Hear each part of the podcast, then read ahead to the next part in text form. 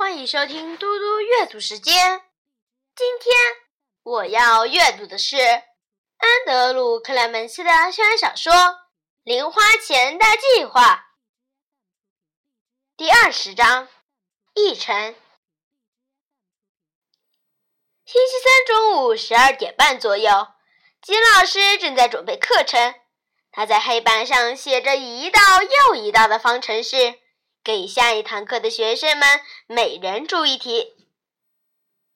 达文波的校长出现在第二十七号教室门口，说：“如果你能抽出一分钟时间，我希望你和我解释一件事情。”吉老师认得那个声音，他转身看到校长挥着一张蓝色的纸。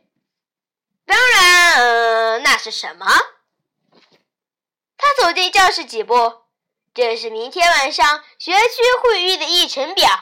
新事务讨论那一栏列了一项是：学生和指导教师建议在阿什沃斯小学成立漫画俱乐部。哦，吉老师说：“那个我还没收到任何回音，我也很希望学区委员会会不要考虑这件事情呢。”可是。看子他们放进议程里了。金老师感觉到自己的手开始流汗了。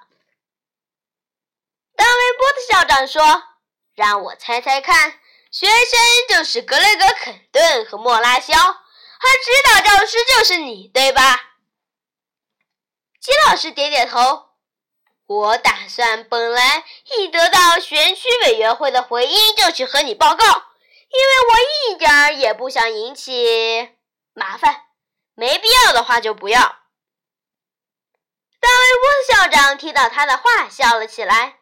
他再度挥挥手里的纸，说：“但现在有必要了，和我说清楚吧。”嗯，吉老师说：“你知道这两个孩子都那么聪明，他们发现是由学区委员会。”决定可不可以在学校做生意，因为你的公告里是这么说的。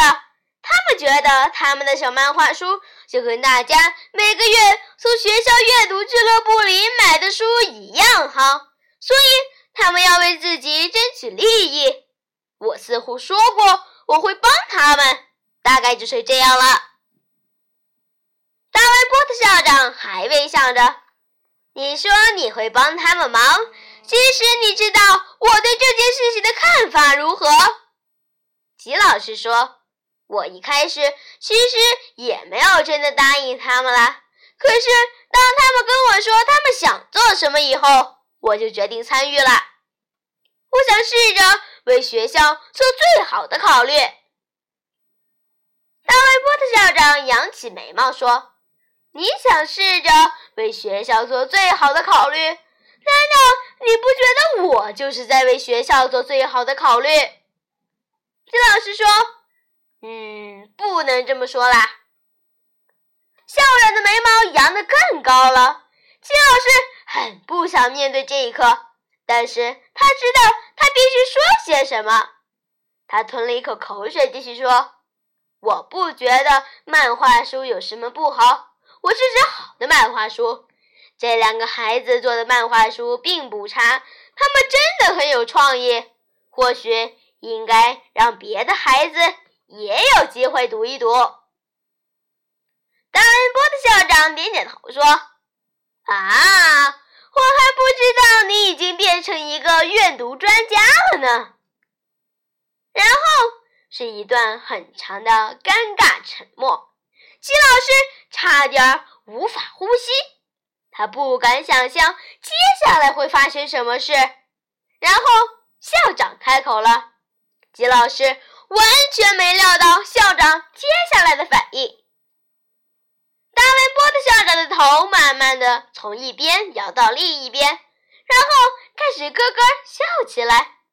阅读专家，然后他笑开了。吉老师终于又可以开始呼吸了。校长说：“好啦，吉诺托波罗老师，我要感谢你身为一位阅读专家的高瞻远瞩，也要感谢你照顾这两位年轻的大企业家。我明天晚上会在会场听你们的报告，谁知道呢？我也许有话要说，为学校做最好的考虑。说完，他转身离开，一路咯咯笑着回到办公室。谢谢大家，我们下次再见。